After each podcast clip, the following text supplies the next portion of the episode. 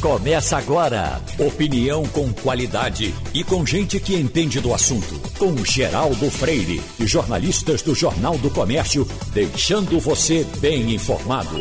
Passando a limpo. Então, hoje, Passando a limpo, tem Wagner Gomes, Fernando Castilho e Romualdo de Souza. Essa BR, Wagner, que vai do TIP, moderníssima, para Carpina. 408. 408? Isso. Uhum. Ela cola com. Ela cruza. Vai, vai, vai, chega-se a Paraíba por ali por dentro, né? É. Uhum. E bem. Você não quer ir já foi para Itambé? Sim. Já foi por ela. Por ela. Né? Uhum. Mas veja, é, Itambé, Pedra de Fogo, aquelas coisas é. todas ali. Mas veja, o, o, primeiro ela, ela, ela não sei, parece até que ela é melhor construída do que, do que foi a 232, ou não?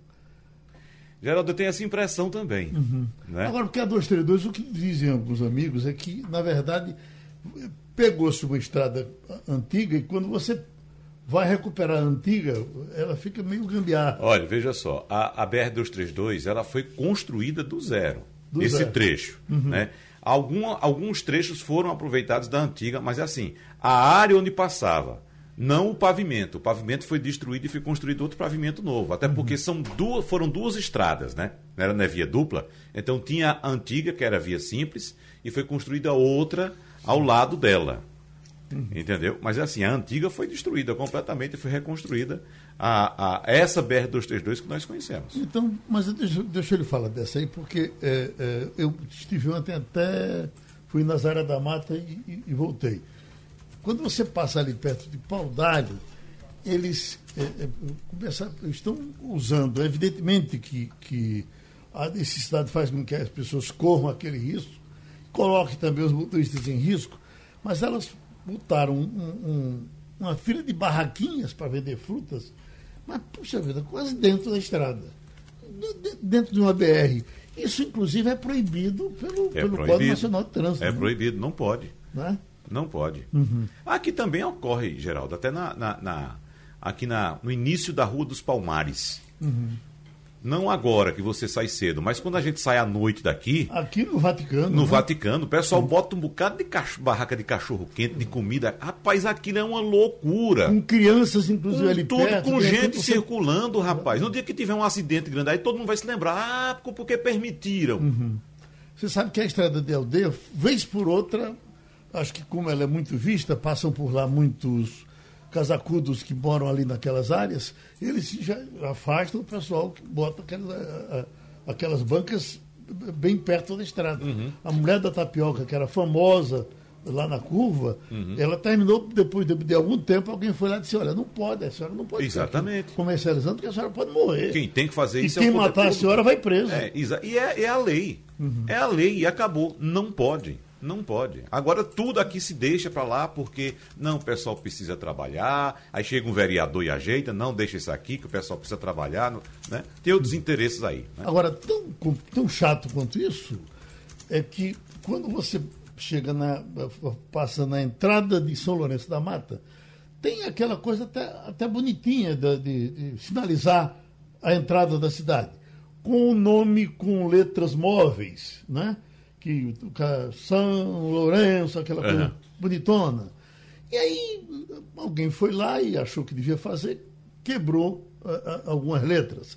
Há, há, há, diversos dias que aquilo, meses, aquilo está lá quebrado, fica até meio palavrão, que tem cara que faz com sentido de deixar um palavrão. Uhum. O que me impressiona é que a autoridade pública não, não, não manda recuperar aquilo logo no, no dia seguinte, porque não custa nada. É só chegar lá e botar o nome de São Lourenço né? pegar três ou quatro letras que tiraram, recolocar, uhum. né? e, sei lá, mandar fiscalizar ou não fiscalizar, mas quando quebram aquilo, por favor, eu queria saber se você, passando numa cidade chilena, você vai encontrar um, a entrada de uma cidade com o nome com, com, com, a letra arrancada. Não precisa ser chileno, não, Geraldo. Tem cidade brasileira aqui que você encontra. Talvez em São Paulo você não encontra. E no interior do sul do país, no interior do sudeste, você encontra, porque nessas localidades há um cuidado da população com a cidade.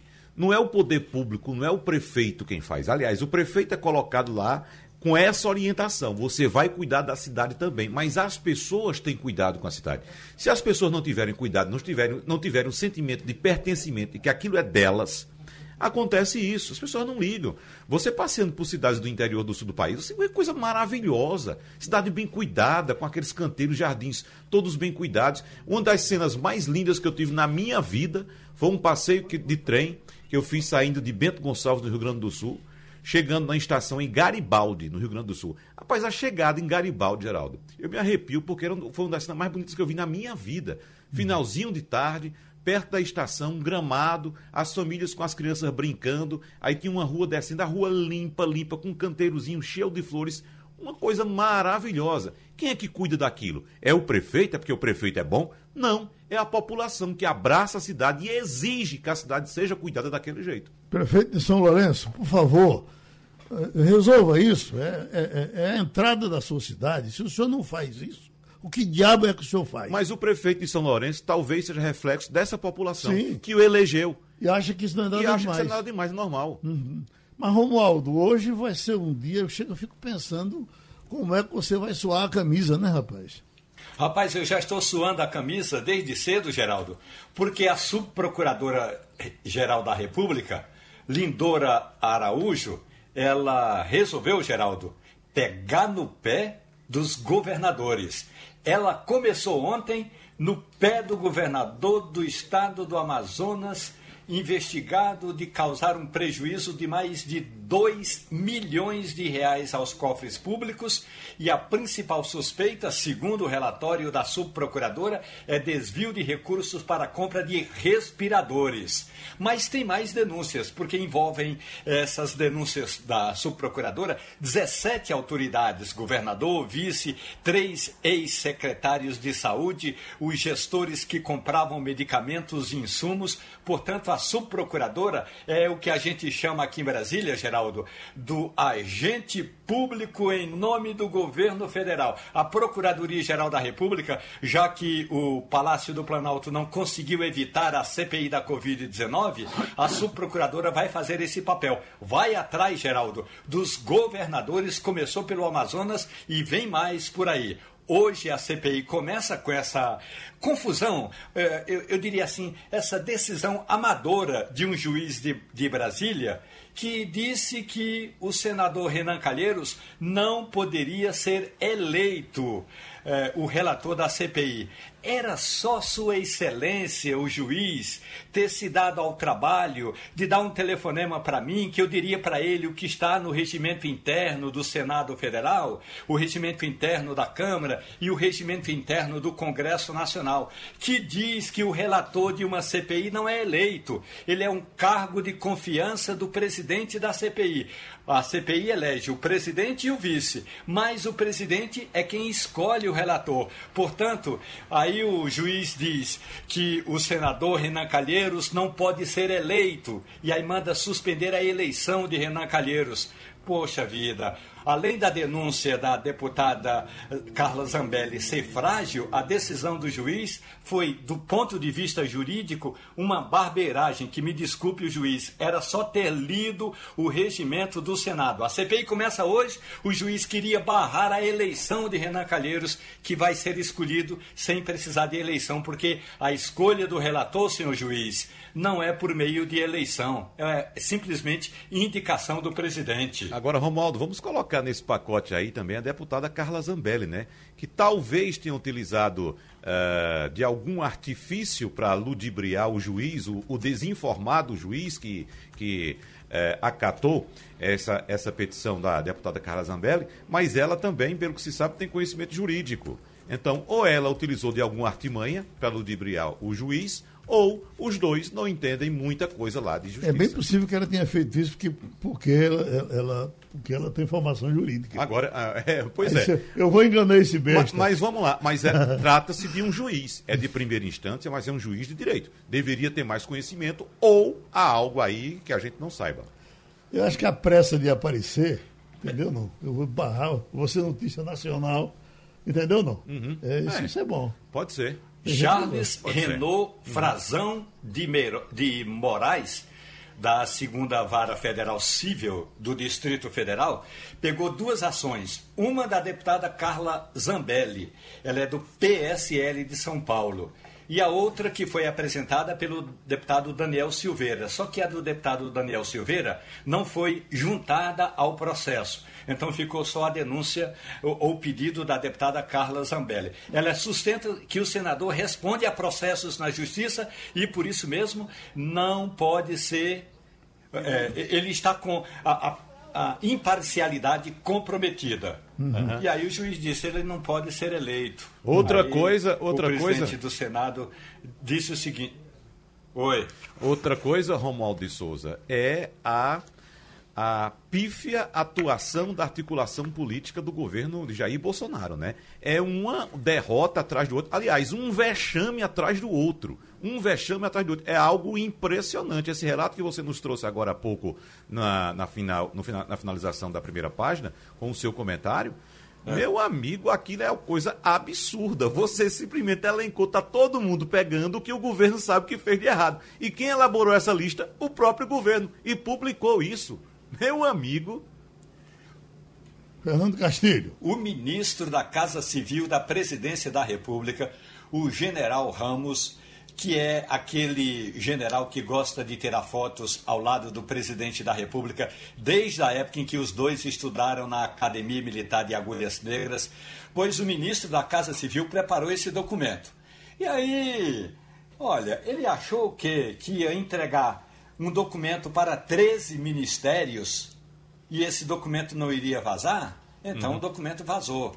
O repórter Rubens Valente do UOL recebeu primeiro esse documento, publicou no UOL no fim de semana, depois muita gente recebeu, e aí estamos aí com um documento que tem 23 acusações e que trata de pontos que nem o Congresso Nacional sabia como, por exemplo, a questão envolvendo as populações indígenas. Portanto, o relator dessa CPI, o senador Renan Calheiros, que vai ser indicado pelo presidente a ser eleito daqui a pouco, ah, então o Renan Calheiros vai pegar um documento pronto, é só fazer 3, é, 23 requerimentos, já tem um bom começo para trabalhar nessa CPI. Eu, eu concluo meu trabalho, a, a minha, o meu comentário de hoje, dizendo que o general poderia, no mínimo, ter lido um livrinho assim, Geraldo, que tem 56 páginas, A Arte da Guerra, que diz o seguinte: diante de uma larga frente de batalha, procure o ponto mais fraco do inimigo para você fazer o seu ataque. O que, é que fez o general brasileiro? Fez exatamente o inverso. Pre, é, pegou os pontos mais frágeis do governo e entregou ao inimigo. É como se ele tivesse na guerra e repartisse metade da munição para ele, metade da munição para os inimigos, Geraldo. É, acho que ele leu aquele, aquele que diz: se você não puder vencer o inimigo, se alia a ele. Mas escute, eh, eh, Castilho, está repercutindo desde o da segunda-feira, do domingo para segunda, a matéria do Jornal do Comércio com, com relação à Câmara de Vereadores, falando da Assembleia Legislativa, destacando essa coisa da, da política local. E é, é, um amigo manda aqui, hoje isso foi tratado ontem, mas eu uh, acompanhei você tratando disso no grupo. Segundo Igor Maciel, a Câmara Municipal do Recife, na pandemia, analisou 132 projetos e 107 foram para criar dias como Dia do Patinador, Dia do Católico, nenhum para tratar de melhoras significativas no, no centro deplorável do Recife. Mas aí, é, é, esse é que, é, esse é, que é um assunto sério, né? você de repente você não tem hoje nenhum vereador preparado para falar sério. Né? Aí vai, dia do patinador, né? dia do, do, do, do, católico, não sei por que o camarada. Daqui a pouco vai outro que do crente. Né? Para uhum. seguir na paridade. E tudo bem que faça isso, mas pô, faz outras coisas também. Me parece que o pessoal esqueceu de tratar de coisa séria há um bom tempo. Eu vi vocês tratando disso no grupo. Isso repercutiu ontem, está repercutindo, inclusive, junto às pessoas que leem o Jornal do Comércio. Entendesse? Bom dia, Geraldo. Bom dia, ouvintes. Wagner, Romualdo. Só um complemento do assunto anterior. Rapaz, quem faz uma lista daquela não revela nem para a mulher na alcova. Porque aquilo ali é um, um, um, um libelo acusatório. Mas, respondendo a sua pergunta, Geraldo, isso tem a ver com a baixa qualidade intelectual, inclusive, de boa parte dos nossos vereadores. Está entendendo? A gente viu isso como, como o fato de eleger vereador não quer dizer que a gente eleja pessoas minimamente qualificadas para o cargo. O voto dá esse direito, mas também a gente vê isso. O que aconteceu na Câmara do Recife acontece nas câmaras do Brasil inteiro, mas no caso de Pernambuco e do Recife tem uma coisa mais séria. Nós estamos falando de um poder que tem 165 milhões para gastar por ano, que não tem uma casa para morar. Aquela sede da Câmara não era da Câmara, aquilo ali foi emprestado pelo governo. É, e o cara fica procurando isso. Isso não quer dizer que a cidade não tem assunto, não.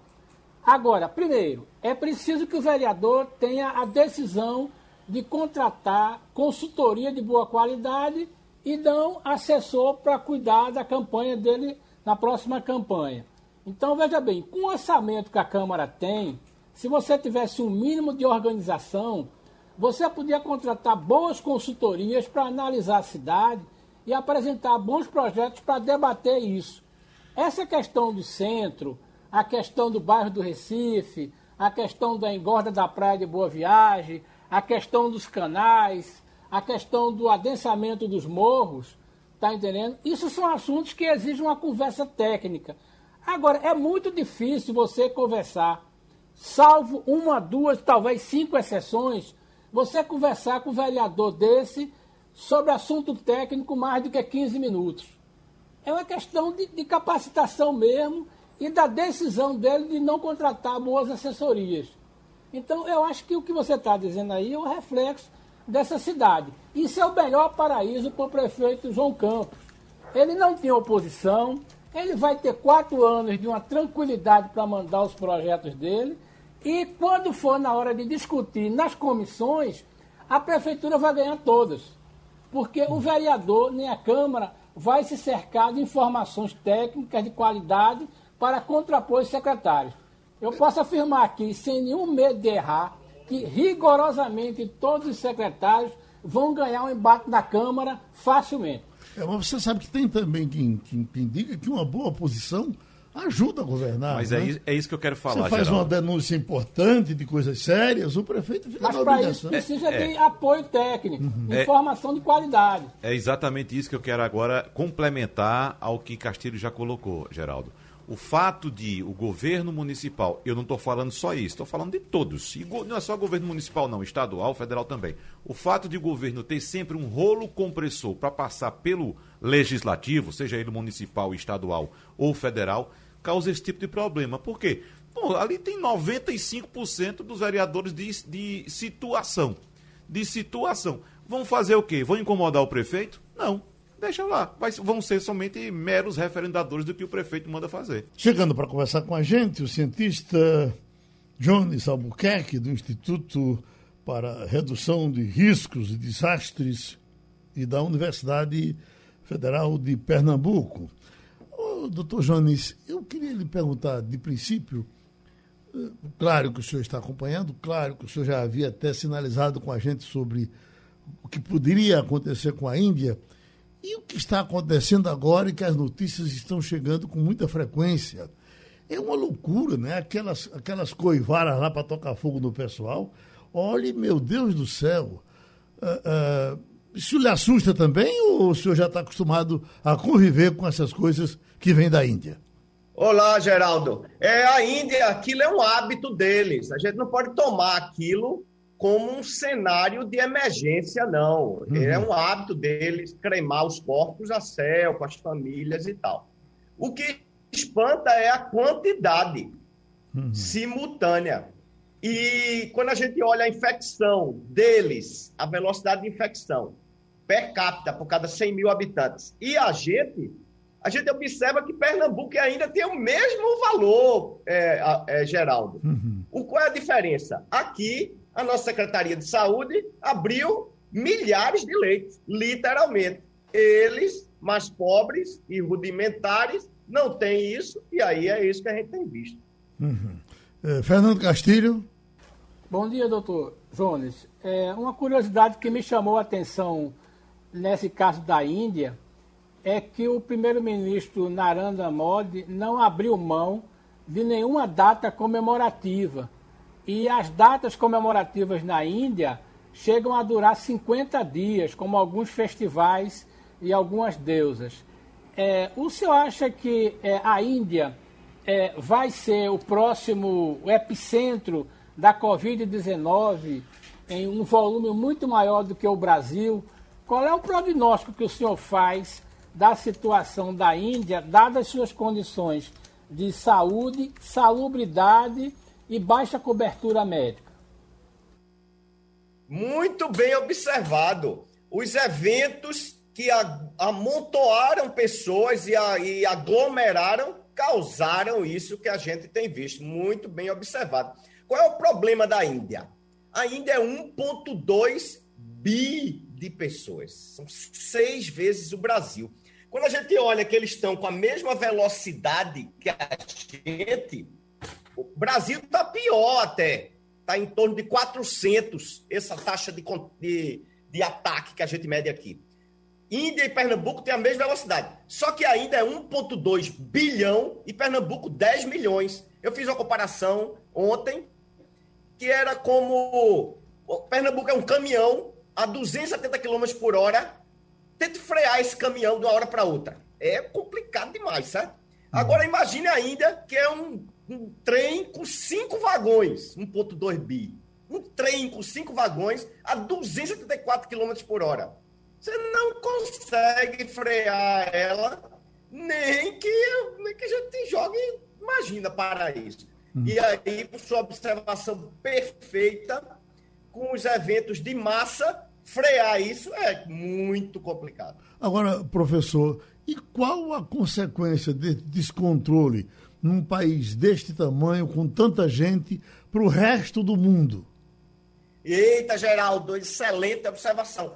É, sim, ela ainda está no caminho de se tornar o grande centro de distribuição do vírus mundialmente, como o Brasil, e é, para o mundo, qual é o grande problema? O mesmo da gente, a geração de outras variantes endêmicas nossas e endógenas nossas, ou seja, criada por a gente, e espalhando isso no mundo, feito a gente fez com as nossas variantes, Geraldo. Por isso que trancaram a gente e tudo, fecharam as bordas do, de viagens, tudo com o Brasil. Com a Índia, não deve ser diferente, devem acontecer as mesmas sanções de frear a trânsito, o trânsito de indivíduos entre a Índia e quaisquer outros países. Porque senão as variantes de lá inundam os, os outros países que já estão com suas campanhas de vacinação, de tratamento, etc., em andamento, e isso pode destruir elas. Wagner Gomes. Professor Jones, esse caso da Índia me parece bastante é, emblemático para nós aqui no Brasil também, porque a gente sabe que a Índia conseguiu, em certo momento, controlar a pandemia. É, como senhor disse, lá a população é de 1 bilhão e 300 milhões de habitantes, é uma coisa absurda, só perde para a China em termos de, de população.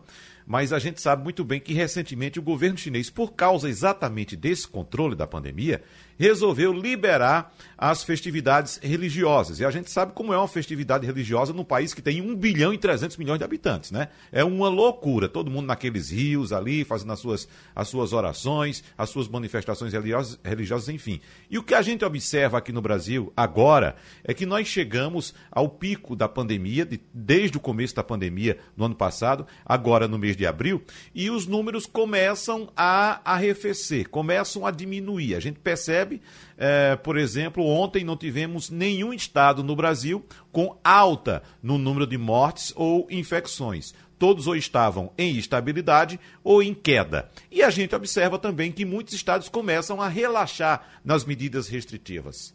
O que é que pode vir por aí ainda, professor? É excelente análise. A gente está alcançando patamares e ficando neles. É isso que está acontecendo com a pandemia no Brasil. Ela subiu lá em março do ano passado, e a gente ficou no patamar. agora sobe de novo, ficou em outro patamar. E a gente está subindo e ficando com a doença em patamares muito altos. Há um controle, sim, você está corretíssimo, com a estabilidade em alta. Inclusive, ontem o governador deu uma entrevista falando exatamente isso.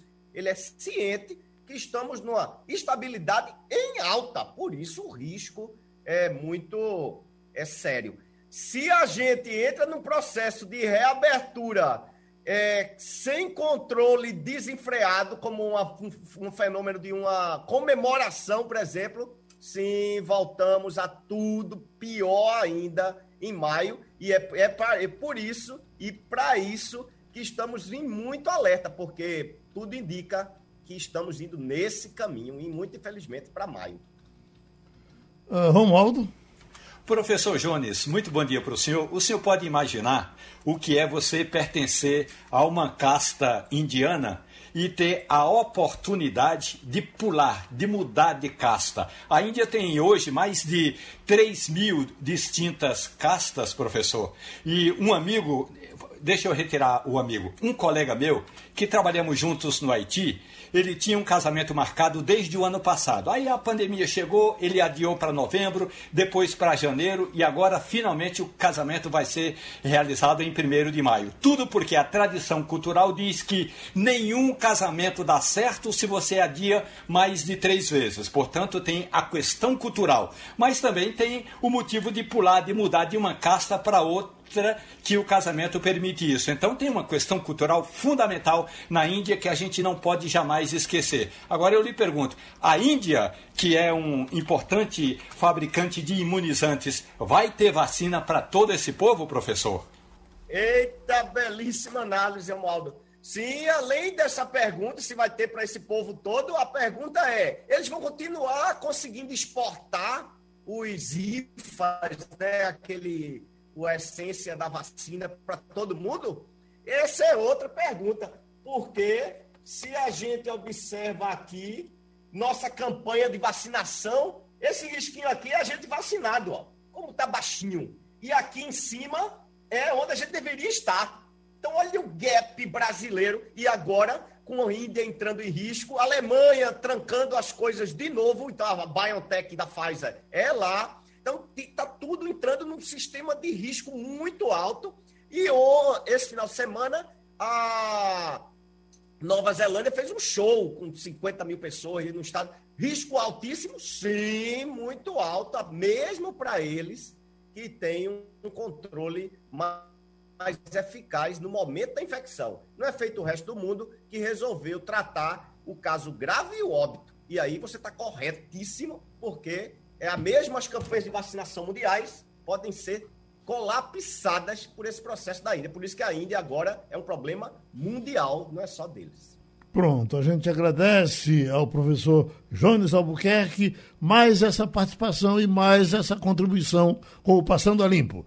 Então, Romualdo de Souza, você eh, já está começando a assistir a, o começo da instalação da, da CPI? Está marcado para as 10, não é isso? Exato, Geraldo.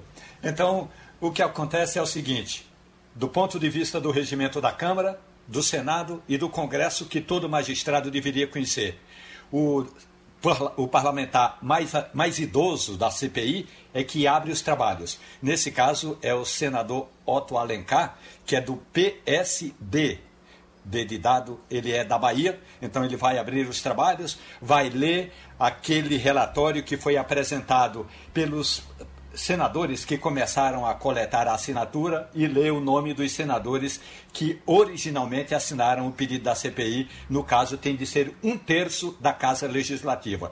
Como o Senado tem 81 parlamentares, o mínimo é 27. Então, Otto Alencar faz esse ponto. Aí, em seguida, ele abre para que os senadores, qualquer um pode fazer isso, se inscrevam para ser o presidente da CPI. Aí acontece a eleição do presidente da CPI. Automaticamente, Otto Alencar se retira e o presidente, que deve ser Omar Aziz, vai ser uh, vai comandar os trabalhos e aí em seguida ele elege o vice-presidente que deve ser o senador Randolfo Rodrigues, da rede do Amapá, que foi quem coletou as assinaturas. Então há, há sempre uma deferência para quem faz esse trabalho. Aí, em seguida, o, o presidente da CPI vai chamar o Renan Calheiros e dizer que escolheu o Renan Calheiros. Claro que há todo, todo um acordo, é, mas ele vai botar Renan Calheiros como relator e Renan Calheiros vai começar a trabalhar. E aí, cada um dos parlamentares já pode apresentar, Geraldo, os requerimentos que tiver para começar as investigações. Eu conversei com o pernambucano eh, do PT de Pernambuco, Humberto Costa. O senador Humberto Costa disse que por ele, que pelos requerimentos que ele, Humberto Costa, vai apresentar, ele prefere tratar as questões mais atuais, ou seja, pela convocação, chamaria primeiro o atual ministro da, da Saúde para que Marcelo Queiroga possa dizer em que pé está o processo todo de vacinação. Aí depois é que chamaria os outros ex-ministros. Mas há outros parlamentares, inclusive o próprio eh, que vai ser vice-presidente, né? Ele me disse, o Randolfo Rodrigues disse o seguinte: não, para mim o importante é começar a investigar o envolvimento do governo a partir desse documento de que tratamos agora há pouco, Geraldo, de 23 eh, medidas que o governo considera que são frágeis, pontos frágeis que os governistas devem defender o governo na CPI. Romaldo, você que vive aí no palco da luta, que esperança você tem de que, do que pode acontecer com essa CPI? Por exemplo, eu estou lendo aqui Josias de Souza, experiente ah. jornalista que você conhece bem, que diz: é, CPI, não vamos esperar nada de Covid, vamos esperar o debate da sucessão de 2022 e nada mais do que isso. É, vai ser por aí? Olha, Geraldo, eu posso é, dizer que o que eu aguardo é que a CPI passe a limpo, porque em agosto do ano passado, fabricantes de imunizantes estiveram com o governo e disseram: Nós temos milhões de vacinas e queremos vender para o Brasil e o Brasil não comprou. Então, alguém tem de dizer na CPI por que não comprou. Não interessa é, quem mandou. É, por que não comprou? General Eduardo Pazuello, por que o senhor não disse, ok, compre-se? Se o presidente dissesse, não, não é para comprar, o senhor se retiraria. Então, essa é a questão que, por que o Brasil não comprou a tempo as vacinas? Com relação à questão política, todas as CPIs, elas são politizadas e todos os presidentes da República, de Fernando, eh, de Colo até hoje, Colo, Sarney, é, Colo, um, Itamar Franco, Fernando Henrique, Lula, Dilma, todo mundo quis impedir o funcionamento da CPI, de uma forma ou de outra. Então há sempre uma politização e vai haver politização. Agora é bom lembrar, a CPI tem 90 dias de trabalho, é, 90 e pode até prorrogar por, mais, por igual período, mas aí, Geraldo, é, mais do que isso não vai. Então, este ano termina a CPI, a não ser que na Câmara dos Deputados surja uma outra comissão parlamentar de inquérito, o que é possível, porque pode funcionar uma CPI na Câmara e outra no Senado. Romualdo, Eduardo Pazuello será mesmo o boi de piranha do governo nessa CPI? Porque a gente tem informação de que o presidente Jair Bolsonaro já escalou integrantes da equipe ministerial e montou um gabinete de inteligência, né? Dessa inteligência que você narrou agora há pouco para a gente, na tentativa de blindar a gestão federal na CPI da Covid no Senado. E lembrando que o ex-ministro, o general de três estrelas, Eduardo Pazuello, foi flagrado uh, num shopping em Manaus circulando sem máscara, desobedecendo inclusive a lei municipal e também as regras do próprio estabelecimento, ao esnobar e também zombar da cara do povo brasileiro ao passear num shopping sem máscara, Romualdo. Só por isso, só por esse motivo, o general Eduardo Pazuello deveria receber uma anotação na caderneta, na caderneta de anotação. Aquela caderneta, Wagner, que quando a gente é pequeno que vai para a escola, eu estudava no grupo escolar João Gomes do Reis, em Carnaíba, e tinha uma cadernetinha. No no dia em que havia algum entreveiro entre a professora e eu, é, a professora ia lá e anotava e a minha mãe ou meu pai tinha que dar um rabisco para saber que houve um deslize comportamental do estudante na, no grupo escolar João Gomes dos Reis. Portanto, houve um deslize do, do ex-ministro da Saúde, do general da Ativa, que isso deveria estar na cadernetinha dele, porque quando ele for se aposentar, ele vai levar essa cadernetinha para a iniciativa privada. Mas sim, o presidente Jair Bolsonaro até aqui ainda não se decidiu, embora haja uma articulação, inclusive a pedido do próprio ministro eh, da Casa Civil, para que o general Eduardo Pazuello ganhe um cargo de confiança no Palácio do Planalto. Agora, não será um cargo de confiança a ponto de blindá-lo no Supremo Tribunal Federal, porque aí ele teria de ser ministro. Vai ser um cargo de confiança, porque uh, esse é um dos graves problemas da estrutura política e jurídica do Brasil, é o tal do uh, que a gente chama da imunidade, né? Que aí tá, todo mundo tem mais de 50 mil pessoas no Brasil que tem essa imunidade, que vai de vereador a secretário de saúde municipal até o presidente da República. Tem que acabar com isso. Como não vão acabar, o, o general Eduardo Pazuello deve receber um cargo de confiança no Palácio do Planalto para pelo menos ficar blindado de uma decisão de, uma, de um juiz de primeira instância. A jornalista Fabiola Góes, a nossa correspondente nos Estados Unidos, está passando aqui pelo Brasil, veio aprimorar o sotaque. Você está onde, Fabiola? Bom dia, Geraldo. Nesse momento estou em Brasília. Mas e... vou passar por aí por Recife também. Então tá certo. Escute, eh, como é que é entrar no Brasil nesse período vindo dos Estados Unidos? Qual a diferença do brasileiro entrar lá ou quem vem de lá entrar aqui? Olha, foi uma novela essa vinda aqui para o Brasil nesse momento de pandemia. Primeiro, porque a gente tinha que cumprir uma série de exigências que pediram, né? O teste para a Covid, com 72 horas de antecedência, preencher um formulário de, de Anvisa para falar como é que está a sua saúde. Agora, o difícil foi encontrar voo, porque as companhias aéreas, American Airlines, várias outras, Latam, que fazem voo do Brasil para os Estados Unidos, elas estão suspendendo porque não tem passageiros. Há uma restrição muito grande né, de entrada de brasileiros lá nos Estados Unidos, então as companhias vêm reduzindo o número de assentos. E aí já foi uma novela para conseguir voo, conseguimos pela Copa Airlines. Eu tive que sair ontem, duas e meia da manhã, lá de Washington, o aeroporto deserto. Assim, é uma tristeza ver o que foi que o Covid provocou no mundo, né? Viagens internacionais.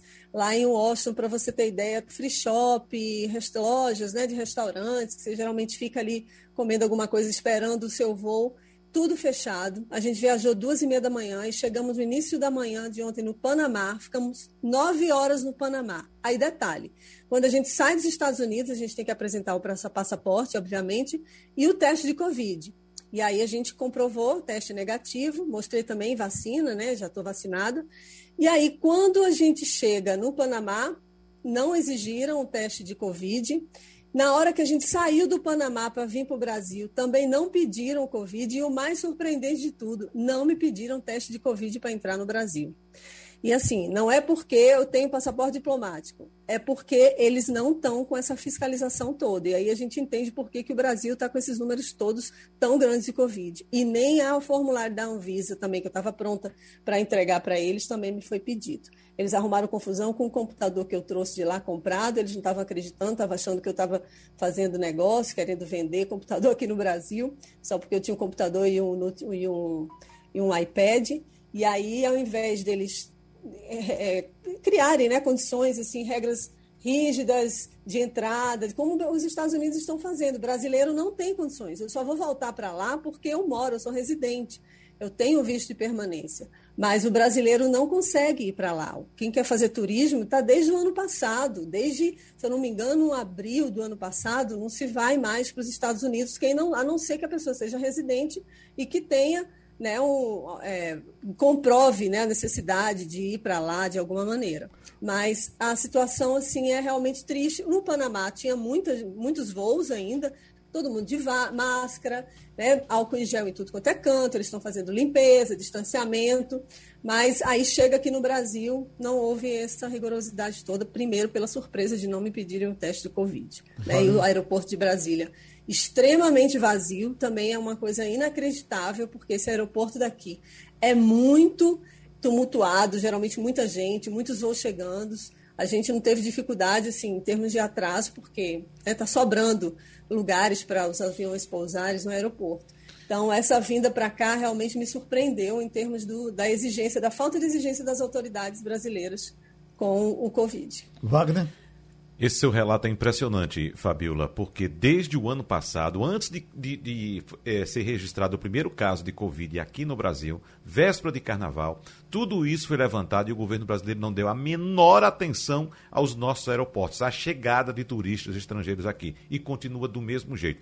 E só para pontuar tudo isso que você está dizendo, a Bélgica acaba de anunciar que vai vetar a entrada de turistas provenientes da Índia, da África do Sul e, adivinha, do Brasil. Então, os países tomam medidas contra a gente e a gente não toma medida para nada.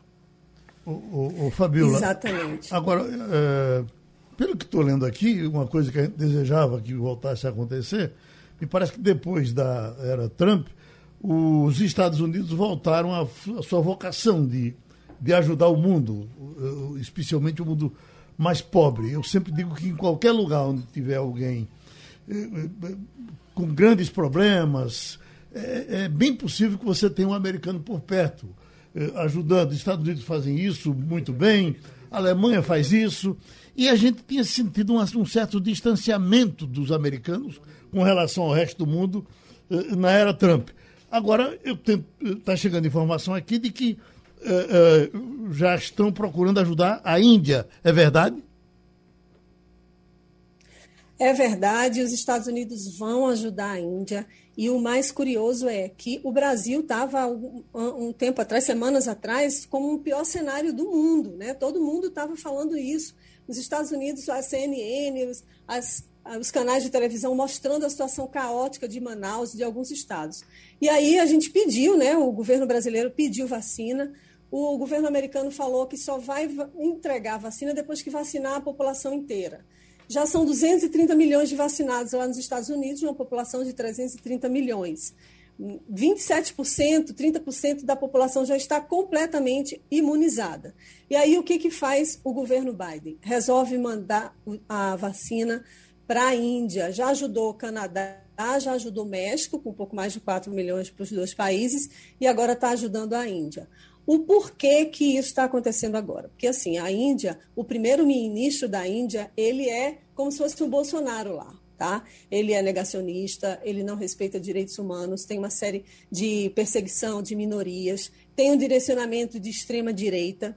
Só que os Estados Unidos querem a Índia como um parceiro estratégico nesse momento em que a China está ocupando o mar da China o Indo-Pacífico, que é uma, uma região estratégica de comércio para a política americana, para conter a, a, a, expansão chinesa né, na, na, região.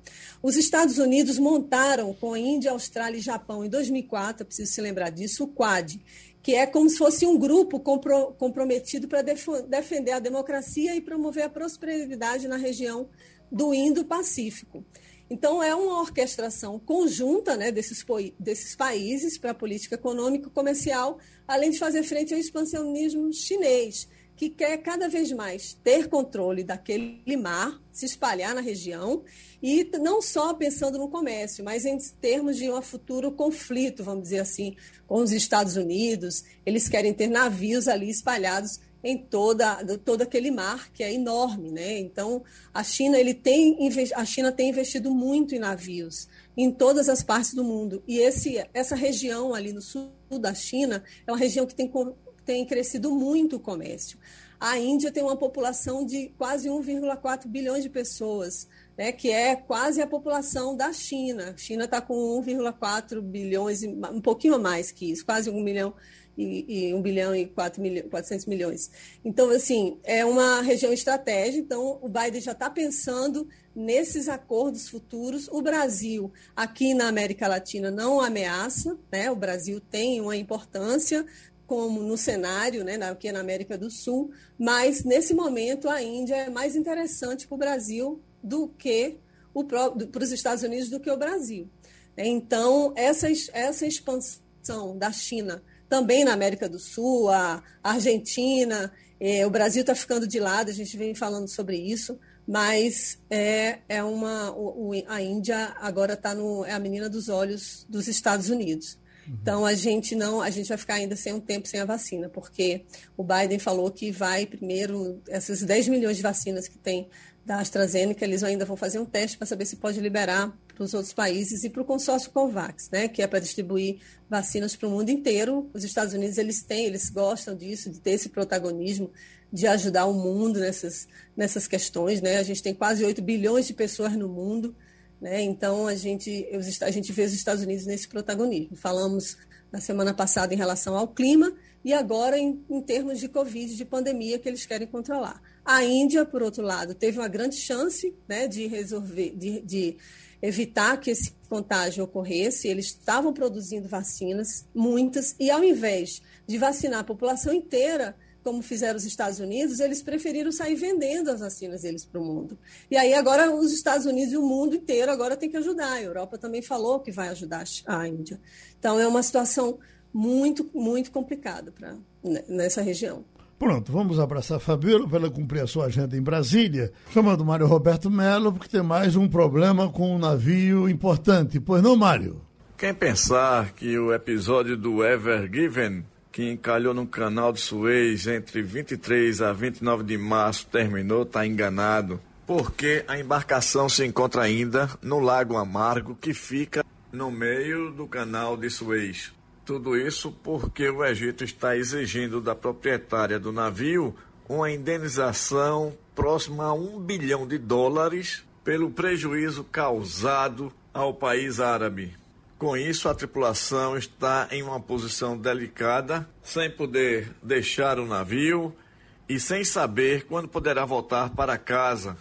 A autoridade responsável pelo canal já avisou que o navio permanecerá no Egito e sua tripulação não será capaz de abandoná-lo até que sejam pagos os quase um bilhão de dólares exigidos para essa compensação de danos, fazendo com que a situação fique mais ainda difícil para os marinheiros. E foi por isso que Bernard Schultz, da empresa alemã que alugou o barco e contratou a tripulação, reconhece que os marinheiros têm acordos sindicais adequados e devem ser liberados. Mas a situação está difícil porque, quando o navio encalhou, inicialmente se culpou as condições meteorológicas, mas logo os investigadores passaram a questionar a competência do pessoal e uma possível negligência, dando a entender que esse caso estará na justiça muito em breve. Os tripulantes são oriundos da Índia e alguns meios de comunicação de lá já noticiaram a preocupação do sindicato de que a tripulação pudesse ser usada como bode expiatório, inclusive com a possibilidade de prisão domiciliar. O que importa é que, no momento, o status oficial do navio é de confiscado. E, segundo a empresa Evergreen, ninguém foi formalmente acusado pelo incidente. Logo, devem e precisam ser liberados. Mas o problema é que os especialistas jurídicos alertam que a resolução desse litígio internacional entre todas as empresas, seguradoras e agências governamentais pode levar anos. E aí gera a grande pergunta: o que acontecerá com a tripulação? Bom, a Comissão de Constituição e Justiça está analisando venda direta de etanol. O deputado Silvio Costa Filho é relator desse projeto e vai conversar com a gente. Esse é um assunto que Pernambuco gosta de tratar dele. Vamos chamar Fernando Castilho para começar a nossa conversa com o deputado Silvio Costa Filho. Pois não, Castilho? Bom dia, deputado. É, eu queria saber qual é a sua expectativa, porque, veja bem, esse mercado é um mercado que é tratado como um mercado secundário. Não, não vai resolver muito, porque o grande cliente da usina, da, da, da destilaria, vai continuar sendo a Petrobras porque é mais seguro, paga em dia e, e não tem problema de perda de tributária. O senhor acha que esse, esse projeto tem futuro? Porque, veja bem, esse debate só está acontecendo em Pernambuco ou em Alagoas do máximo. Qual é a sua opinião sobre isso? Olha, Castilho, primeiro bom dia a você, bom dia Geraldo, bom dia a todos os ouvintes da Rádio Jornal. Esse projeto ele vem sendo discutido aqui no parlamento há mais de seis anos. Ele tramita no Congresso Nacional e quase três, quatro deputados já apresentaram um projeto nessa direção. E, na minha avaliação, é uma pauta muito importante para o Nordeste e para o Brasil. Você sabe que o setor sucroenergético do, no Estado ele representa mais de 70 mil empregos em Pernambuco, 270 mil empregos no Nordeste e mais de 700 mil empregos no Brasil. Há um desejo da maioria das usinas de permitir que a venda direta possa ser liberada. Porque como é que funciona hoje para o ouvinte que está nos ouvindo? Hoje a usina, para o álcool chegar na bomba do, de combustível, nos postos, a usina produz o álcool, manda para a distribuidora e da distribuidora segue para os postos de combustível. A gente quer permitir a venda direta que a própria usina possa vender seu álcool para os postos. Isso se espera uma redução em torno de 15 a 20 centavos no litro do álcool. Por quê? Porque não vai ter o custo das distribuidoras. Então, o desejo da maioria do parlamento hoje é aprovar essa matéria. O próprio presidente Arthur Lira está determinado nessa aprovação. Ela é fundamental para o Nordeste. E o que a gente está trabalhando, Castilho, é não acabar, é permitir. Ou seja, quem quiser continuar com o modelo da distribuidora, continua. Quem achar que a venda direta é mais interessante do ponto de vista econômico, passa a ser permissível. Então, é nesse intuito que a gente está trabalhando para aprovar esse projeto hoje na Comissão de Constituição e Justiça e a gente vai fazer com que, a partir daí, o Brasil passe a ter dois modelos, o via distribuidora e o via através da venda direta. Então, isso é uma forma de estimular ainda mais o crescimento do setor sucroenergético no Nordeste do Brasil. Wagner Gomes? Mas a grande controvérsia em relação a esse assunto, é, deputado Silvio Costa Filho, é em relação à mudança na forma de recolher tributos, né? como por exemplo o ICMS e o PIS/COFINS. Então, com a venda, como a venda direta hoje é proibida pela Agência Nacional do Petróleo, teria que ser criada uma nova forma de tributos para o etanol que sair da usina direto para o posto de combustível. E tem outro problema também, que é a questão da fiscalização sobre a qualidade do produto, como é que essa, essa qualidade pode ser comprovada, ou se ela não vai ser de fato comprometida. A gente lembra que no passado, quando isso acontecia, tinha um álcool que a gente chamava muito de álcool batizado, que vinha com muito mais água do que o, o permitido. Então, essas duas questões. Primeira, a questão tributária, deputado, que afeta, evidentemente, diretamente os estados. Olha, Wagner, muito boa pergunta. Eu tenho dialogado com o ministro Paulo Guedes com o doutor Valderi e com o doutor Esteves, do Ministério da Economia, e com o próprio Carlos eh, da Costa, sobre o modelo tributário. Eu, depois de dialogar com a Única, de dialogar com o Sindaçuca, com vários setores e também distribuidoras, a exemplo da Raizer, da COSAN, nós entendemos que o melhor modelo a ser feito é o modelo dual, é o bifácil, ou seja, mantém o atual, onde a distribuidora, quem fornecer via distribuidora, o PIS e COFIS, uma parte as usinas pagam e a outra distribuidora paga, esse é o sistema dual, e o outro modelo é o modelo é, de, das usinas já pagarem direto o PIS e COFIS. Então a gente está trabalhando com o modelo dual, ou seja, um modelo é, onde a tributação passará a ser bifásica. Então, o governo deve estar encaminhando, após a aprovação dessa matéria, uma medida provisória que dialoga com o ajuste tributário desse projeto da venda direta. Ou seja, a gente está fazendo de forma concomitante, dialogando com o Ministério das Minas e Energia e também com a ministra Tereza, do Ministério da Agricultura. E o Estado, ele terá o papel de fiscalizar né? Você sabe que a água mineral, por exemplo, aí, na hora que houve uma certa sonegação, foi criado um selo onde praticamente dirimiu é, qualquer risco de malversação, de malfeito ou de não é, pagamento aí dos impostos. Então, da mesma forma, cada estado poderá ter a sua autonomia de criar o, a fiscalização das usinas. Então, eu tenho muita confiança que esse modelo vai funcionar. Agora, você sabe que existe hoje, Wagner, quer queira ou quer não, tem muitas distribuidoras hoje que muitas vezes não têm interesse em perder essa venda. Né? Por quê? Porque 5% dos custos de produção do álcool, né, para que chegar na bomba, fica na distribuidora, de 5% a 7%. Então, hoje, por exemplo, tem muita gente trazendo o álcool do milho, né, que é o álcool americano para o Nordeste e para o Brasil. Então, isso termina também afetando as usinas é, do Brasil. Então, eu acho que o que a gente está construindo, Wagner, é um modelo permiti permitindo a venda direta, não vai prejudicar o outro, e, paralelamente, a gente está criando um novo modelo tributário que não prejudica os estados e nem prejudica as empresas, as distribuidoras e o setor produtivo brasileiro. Romualdo de Souza. Deputado, bom dia para o senhor. O senhor disse agora que tem dialogado muito com o ministro da Economia, mas Paulo Guedes já foi contrário a medidas relacionadas a esse projeto que o senhor está relatando. O senhor convenceu Paulo Guedes de que esta é a melhor medida, já que a gente sabe, não é, deputado? Ontem o presidente da Câmara dos Deputados, Arthur Lira, que eh, eh, está comandando aí a reforma tributária, disse que vai fazer uma reforma fatiada como é que entra essa, esse diálogo na cabeça do ministro da Economia, deputado? Olha, eu acho que o ministro Paulo Guedes, ele é oriundo da iniciativa privada, como Castilho, Wagner, você tão bem sabe, né?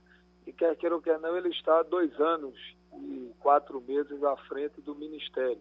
Então, eu acho que na medida que ele vai dialogando com os deputados, com os senadores, ele vai também incutindo visões diferentes sobre temas que a princípio ele tinha dificuldade.